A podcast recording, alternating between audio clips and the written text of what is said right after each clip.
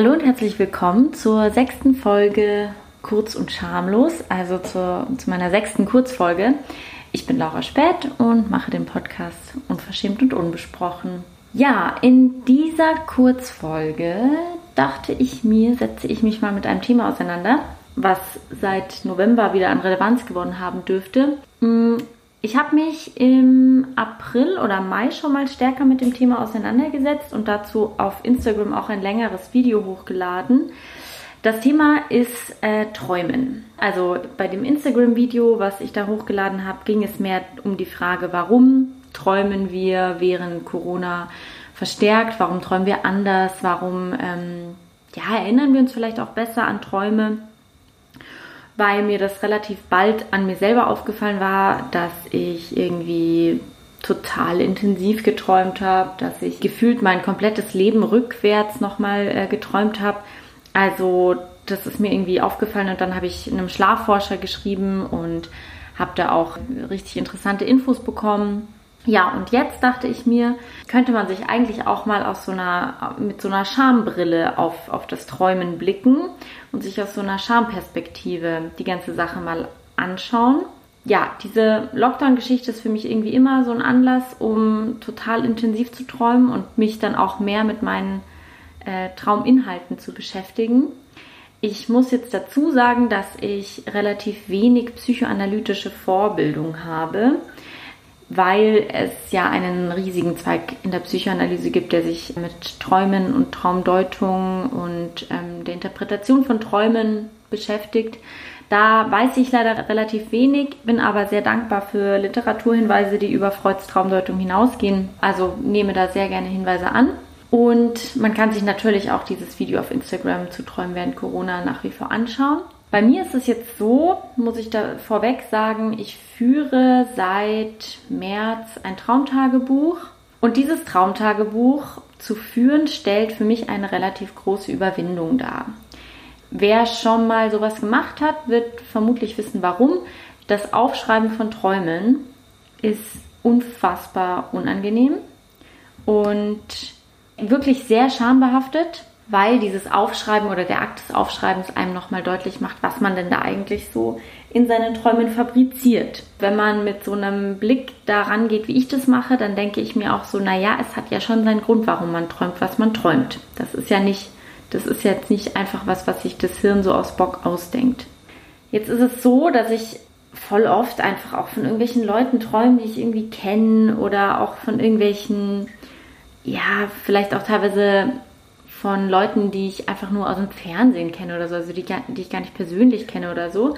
Aber jedes Mal, wenn Leute in meinen Träumen vorkommen, egal ob ich sie dann wirklich kenne oder einfach nur darüber, dass ich Sachen von ihnen konsumiere oder so. Jedes Mal, wenn ich von Leuten träume, schäme ich mich irgendwie richtig krass dafür. Also es ist auch eigentlich gar nicht so unfassbar wichtig, was ich da träume, sondern einfach nur die Tatsache, dass diese Personen in meinen Träumen vorkommen ist bei mir so ein riesen, riesen Charmfaktor. Und das führt dann öfters mal dazu, dass wenn ich die Leute im Real Life wiedersehe, dass es mir voll schwer fällt, mich irgendwie von dieser Charme zu entfernen und zu distanzieren und zu sagen, ja, also die Person weiß ja gar nicht, dass ich von der geträumt habe, weil ich eben für mich im Hinterkopf immer diesen Traum habe. Und das führt dann auch dazu, dass ich mich teilweise einfach der Person gegenüber anders verhalte. Also so, als wüsste, wüssten wir beide um diesen Traum oder so, weil ich einfach da dann, ja, bei mir spielt es irgendwie nochmal diesen Traum dann in dem Moment im Hinterkopf ab, wenn ich die Person wiedersehe. Es geht so weit, dass teilweise Träume auch mein Bild von der realen Person verändern oder sich irgendwie anders darauf auswirken, weil ich da eben so schlecht trennen kann. Also wenn ich zum Beispiel schlecht von jemandem träume, also die Person mich schlecht behandelt oder ja, mich irgendwie beleidigt oder, oder Kontakt zu mir abbricht oder sonst was, dann bin ich teilweise auch im realen Leben halb sauer auf die Person, also natürlich unterschwellig und ich schaue, dass das die andere Person da nicht merkt, aber ich bemerke, dass ich diesen Groll aus meinem Traum irgendwie mitnehme und dass ich mich da also von diesem Gefühl dann nicht distanzieren kann. Also dass Träume sich schon auch auf mein emotionales Erleben sehr stark auswirken Und das finde ich dann irgendwie immer ganz spannend, wenn ich das bei mir selber bemerke. Ich weiß auch gar nicht, ich habe darüber bisher nicht mit so vielen Leuten gesprochen. Ich weiß gar nicht, ob das Leute irgendwie kennen oder ob das so eine, so eine Eigenheit von mir ist oder so. Aber ich fühle sehr, also ich fühle einfach so sehr oft quasi so eine, so eine Scham für meine Träume und also nehme diese Scham in, das, in, in den Wachzustand quasi mit. Ähm, auch wenn ich natürlich während ich träume mich nicht schäme, aber ich schäme mich dann danach und trete dann irgendwie Personen ganz anders gegenüber, als ich es normalerweise machen würde. Oder ähm, ja, äh, ich bin auch so ein Mensch, wenn ich irgendwie schlecht geträumt habe oder so, dann nimmt mich das noch den ganzen Tag mit und ich leide dann da teilweise noch so ein bisschen, äh, noch so ein bisschen in mich rein. Und dann gibt es noch so diese andere Sache und es dürften viele Leute kennen. Träume sind ja was, was an sich ziemlich oft sehr schambehaftet ist weil wir in unseren Träumen bestimmten Trieben oder Bedürfnissen oder ähnlichem nachgehen, was wir im wachen Leben eigentlich meistens unterdrücken oder zumindest nicht wirklich zulassen und zulassen würden. Die Inhalte unserer Träume haben irgendwie ganz oft was mit so auch gesellschaftlichen Tabus zu tun, mit moralischen Grenzen und so und dadurch produzieren diese Trauminhalte Scham. Und ich denke, dass das damit zusammenhängt, dass wir uns eben so oft für unsere Träume schämen, eben weil es in der, in der, ja, vielleicht in der Natur des Traums liegt, an Grenzen des, des, des Möglichen und auch dessen zu gehen, was, was wir als in Ordnung empfinden und wo wir irgendwie Verständnis dafür haben oder wo wir sagen, okay, das ist irgendwie gesellschaftlich akzeptiert und so. Träume kennen sowas wie gesellschaftliche Akzeptanz irgendwie ganz selten oder kaum.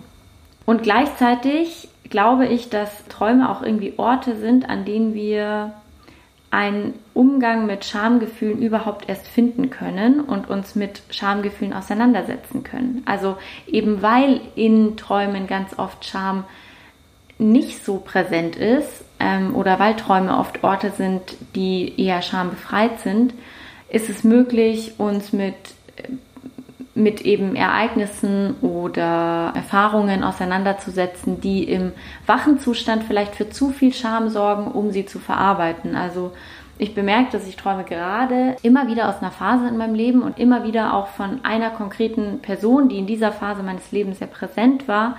Da wiederholt sich ganz viel und ich weiß, dass ich mich mit diesem Ereignis oder diesen Ereignissen irgendwie im wachen Zustand einfach nicht auseinandersetzen kann. Und in diesen Träumen gelingt mir das aber. Und da gelingt es mir dann auch, eben Geschichten nochmal neu zu erzählen oder mich da dieser Geschichte und diesen Ereignissen so ein bisschen zu bemächtigen. Und ich glaube, dass dafür Träume eigentlich eine ganz gute Möglichkeit sind.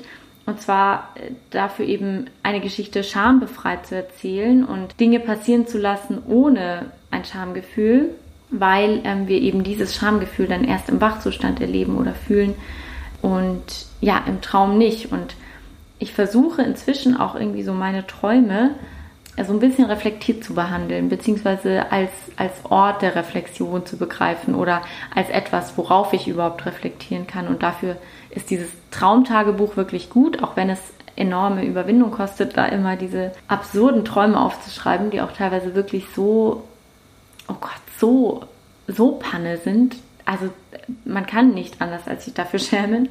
Aber ja, ich bemerke, dass mir dieses Traumtagebuch führen einfach da wahnsinnig stark hilft und da nochmal eine andere Ebene der Reflexion einführt. Ja, vielleicht habt ihr ja auch Erfahrungen mit sowas wie einem Traumtagebuch oder überlegt euch eins anzufangen. Ich kann es euch wirklich nur sehr empfehlen. Falls ihr auch irgendwie noch mehr Zusammenhänge zwischen so Scham und Träumen oder auch der Frage, ob es überhaupt Scham in Träumen gibt, also schämt man sich in Träumen? Ich bin mir da immer gar nicht so sicher, ob es das Gefühl der Scham, ob das in, in Träumen vorkommt oder ob es immer erst ja äh, im Wachzustand dann vorkommt. Also wenn ihr da irgendwelche Gedanken oder Überlegungen habt, dann schreibt mir sehr gerne, weil das irgendwie ein Thema ist, was ich immer ja, mega interessant finde, wo ich auch immer sehr gerne dazu lese oder mich mit Leuten dazu austausche. Und ansonsten, ja, es ist das Ende des Jahres. Ich bin schon ganz krass im Bilanziermodus. Ich habe so ein Guilty Pleasure und das ist halt so Bilanzen eigentlich in jeder Form. Also mein Herz ist aufgegangen, als es Spotify-Bilanzen gab Mein Herz äh, wird aufgehen, wenn ich mir meine Runtastic-Bilanz anschaue. Ich stehe einfach krass auf Bilanzen. Und so wird es vermutlich auch in der nächsten Kurzfolge eine kleine Bilanz über Scham im Jahr 2020 geben. Aber da bin ich mir noch nicht ganz sicher. Aber falls es das geben wird, wollte ich euch jetzt schon mal dazu aufrufen, dass ihr mir sehr gerne schreiben könnt, was für euch im Jahr 2020 eine, ein wichtiger Schamgrund war oder eine, eine krasse Situation mit Scham oder irgendwelche Bezüge, die ihr da zu Scham hergestellt habt oder eine Auseinandersetzung mit Scham, die ihr da vielleicht erst begonnen habt. Also ja, welche Rolle Scham für euch im Jahr 2020 gespielt hat. Das würde mich sehr interessieren. Ihr dürft euch da auch gerne gesellschaftsdiagnostisch ausleben, das mache ich nämlich auch. Ich überlege mir jetzt schon, ob 2020 nicht vielleicht das Jahr ist, in dem Scham so richtig in den Diskurs zurückgekehrt ist. Kann das natürlich jetzt nicht mega wissenschaftlich belegen, das ist eher so ein Eindruck von mir. Genau, aber da bin ich gerade dran. Schreibt mir dazu gerne, wenn ihr möchtet.